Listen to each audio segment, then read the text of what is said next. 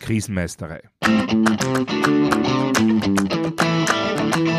Der Podcast für kompetentes und souveränes Krisenmanagement.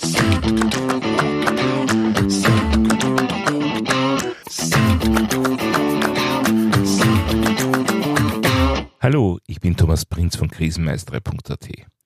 Ich helfe Verantwortlichen, Krisen souverän und kompetent zu meistern, damit diese nicht zu ihrer persönlichen Tragödie werden. Heute geht es um fünf sichere Wege, schlechte Entscheidungen zu treffen. Konkret dreht es sich dabei um sogenannte kognitive Verzerrungen. Das sind Mechanismen, die sehr leicht dazu führen können, dass man voller Überzeugung das Falsche macht. Über einige derartiger Zusammenhänge habe ich in meinem Podcast ja schon gesprochen. Heute sind ein paar neue Phänomene dran. Warum ist mir das so wichtig? Nun, weil es um Dinge geht, für die wir als Menschen einfach anfällig sind. zwar alle. Wir können dem nur durch Wissen und gewissenhafte Reflexion entgehen. Daher ist es nicht nur, aber gerade auch für Krisenmanager sehr wichtig, über solche Zusammenhänge Bescheid zu wissen. Einerseits, um bei der eigenen Entscheidungsfindung nicht diese Fehler zu machen, andererseits aber auch, um vielleicht die eine oder andere fremde Entscheidung entsprechend einordnen zu können. Starten wir mit dem sogenannten Default-Effekt.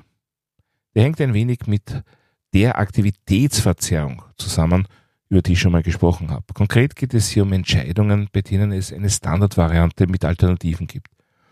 Ist erst einmal eine Option als Standard vordefiniert, dann wird diese überproportional oft gewählt. Die Entscheider wählen also besonders gern jene Variante, bei der sie eigentlich keine aktive Entscheidung treffen müssen, sondern einen vordefinierten Default übernehmen, einem vordefinierten Default einfach folgen. Dazu gibt es Untersuchungen bis hin zu Entscheidungen über Leben und Tod. Und sogar in diesem Kontext lässt sich dieser Effekt sehr deutlich beobachten. Auch wenn die einzelne Person in ihrer Entscheidung eigentlich völlig frei wäre. Für uns im Krisenmanagement bedeutet das zweierlei. Zunächst einmal in der Vorbereitung. Wenn für irgendeine Situation eine Standardreaktion definiert werden soll, so ist davon auszugehen, dass diese dann besonders oft ausgewählt werden wird. Das kann uns helfen, sozusagen zur sicheren Seite hinzuplanen. Also sprich, wir definieren die Variante mit der höchsten Sicherheit zum Default. Zum anderen sollten wir im aktiven Krisenmanagement uns dieses Effekts immer dann bewusst sein, wenn es eben eine Standardvariante und andere Optionen gibt. Wenn wir uns für den Standard entscheiden, ist das wirklich der beste Weg? Was spricht für diese Option, was gegen die anderen? Denn sich für den Standard zu entscheiden, gibt oft ein gewisses Sicherheitsgefühl. Man schwimmt nicht gegen den Strom, man hat eine vermeintlich höhere Wahrscheinlichkeit für eine richtige Entscheidung. Das Dumme ist nur, die konkrete Entscheidung, an der ich jetzt gerade arbeite, ja, für die kann der Standard passen oder auch nicht. Daher seien wir uns immer dieses Default-Effekts bewusst und gehen wir sicher, dass wir Entscheidungen nicht aus mehr oder weniger unbewusster Bequemlichkeit treffen, sondern basierend auf gründlicher Evaluierung und Bewertung der konkreten aktuellen Lage. Ja, weiter geht's mit der sogenannten Verlustaversion. Bei diesem Phänomen geht es darum, dass wir tendenziell Verluste höher bewerten als Gewinne. Konkret verlieren wir eine gewisse Menge an Geld, so stört uns das mehr, als wir uns über einen Gewinn in exakt derselben Höhe freuen würden. Das führt insbesondere dort zu Problemen, wo langfristig Gewinne zu erzielen sind, es aber kurzfristig eventuell zu kleineren Verlusten kommen kann. Dann kann diese Verlustaversion eben dazu führen, dass der langfristig gewinnbringende Weg nicht eingeschlagen sondern alles daran gesetzt wird, nur ja keine kleineren Verluste auf dem Weg dorthin einzufahren. Im Krisenmanagement kann dieses Phänomen unter anderem dazu führen, dass wir zu reaktiv agieren, zu sehr hinter der Lage bleiben. Um vor die Lage zu kommen, braucht man klare Ziele. Natürlich ist es wichtig, alle Entwicklungen und Lageänderungen laufend zu beobachten und zu bewerten. Aber es geht dann bei der Lagebeurteilung darum, welche Auswirkungen diese Veränderungen auf das Große und Ganze haben. Es ist nicht Aufgabe eines Krisenmanagements, auf jegliches kleine Ereignis zu reagieren. Es ist Aufgabe des Krisenmanagements, auf Basis einer gründlichen Lageerfassung, Darstellung, Beurteilung Ziele zu definieren und entsprechend Maßnahmen abzuleiten. Und das unter Berücksichtigung der ebenfalls in diesem Podcast bereits vorgestellten Führungsgrundsätze. Aktuelle Änderungen sind natürlich dann zu berücksichtigen, wenn sie sich auf dieses Vorhaben auswirken. Aber der beste Krisenmanager ist nicht jener, der die meisten Maßnahmen pro Zeiteinheit lostritt, sondern jener, der ein klares Ziel verfolgt und möglichst konsequent umsetzt und auch erfolgreich umsetzt natürlich. Und das alles möglichst vorausschauend und ressourcenschonend. Ja, gehen wir weiter zum sogenannten Law of the Instrument, auch Maslows Hammer genannt. Sie haben den Spruch sicher schon gehört. Wenn das einzige Werkzeug, das man hat, ein Hammer ist, dann ist es wirklich verlockend, alles zu behandeln, als ob es ein Nagel wäre. Dieser Satz stammt vom Psychologen Abraham Maslow. Und es gibt einige Beispiele für recht verquere Auswirkungen dieses Phänomens.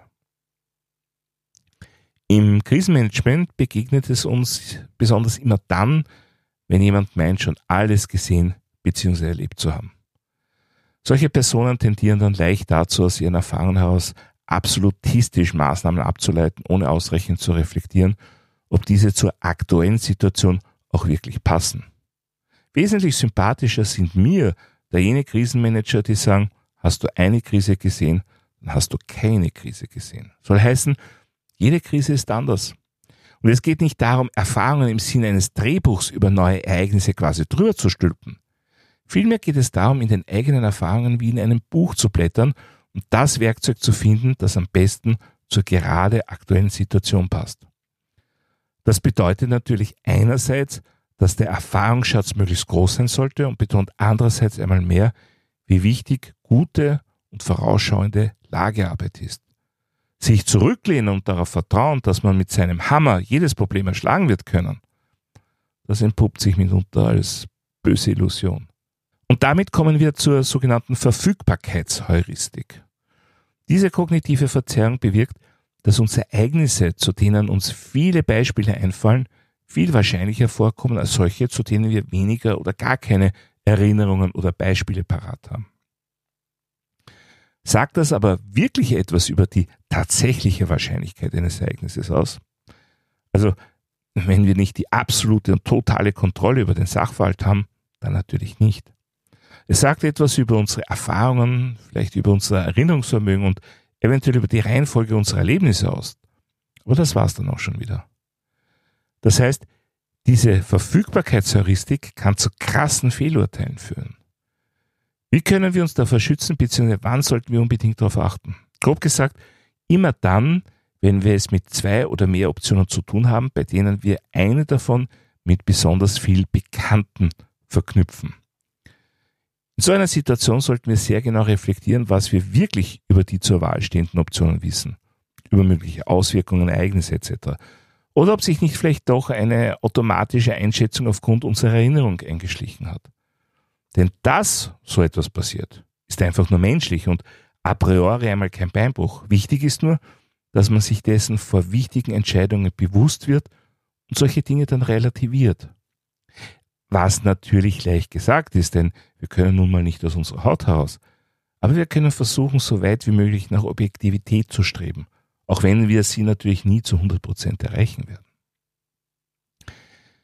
Ja, mit dem Thema des Hinterfragens sind wir auch schon beim für heute letzten Phänomen. Es ist eines meiner quasi Lieblingsphänomene, auch wenn das sehr drastisch klingt.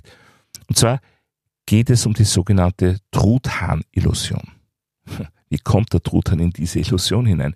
Nun, die zugrunde liegende Metapher kommt aus dem amerikanischen Kulturkreis, wo traditionell zur Thanksgiving Truthähne geschlachtet und im Familienverbund gegessen werden.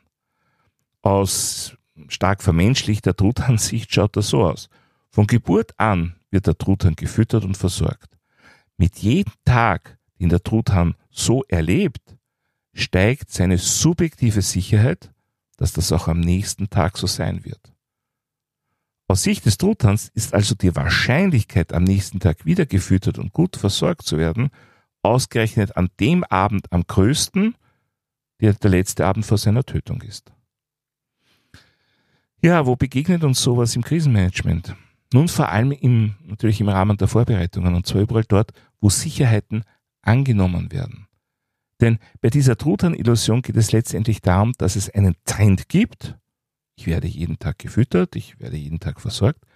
Dieser Trend aber nicht hinterfragt wird.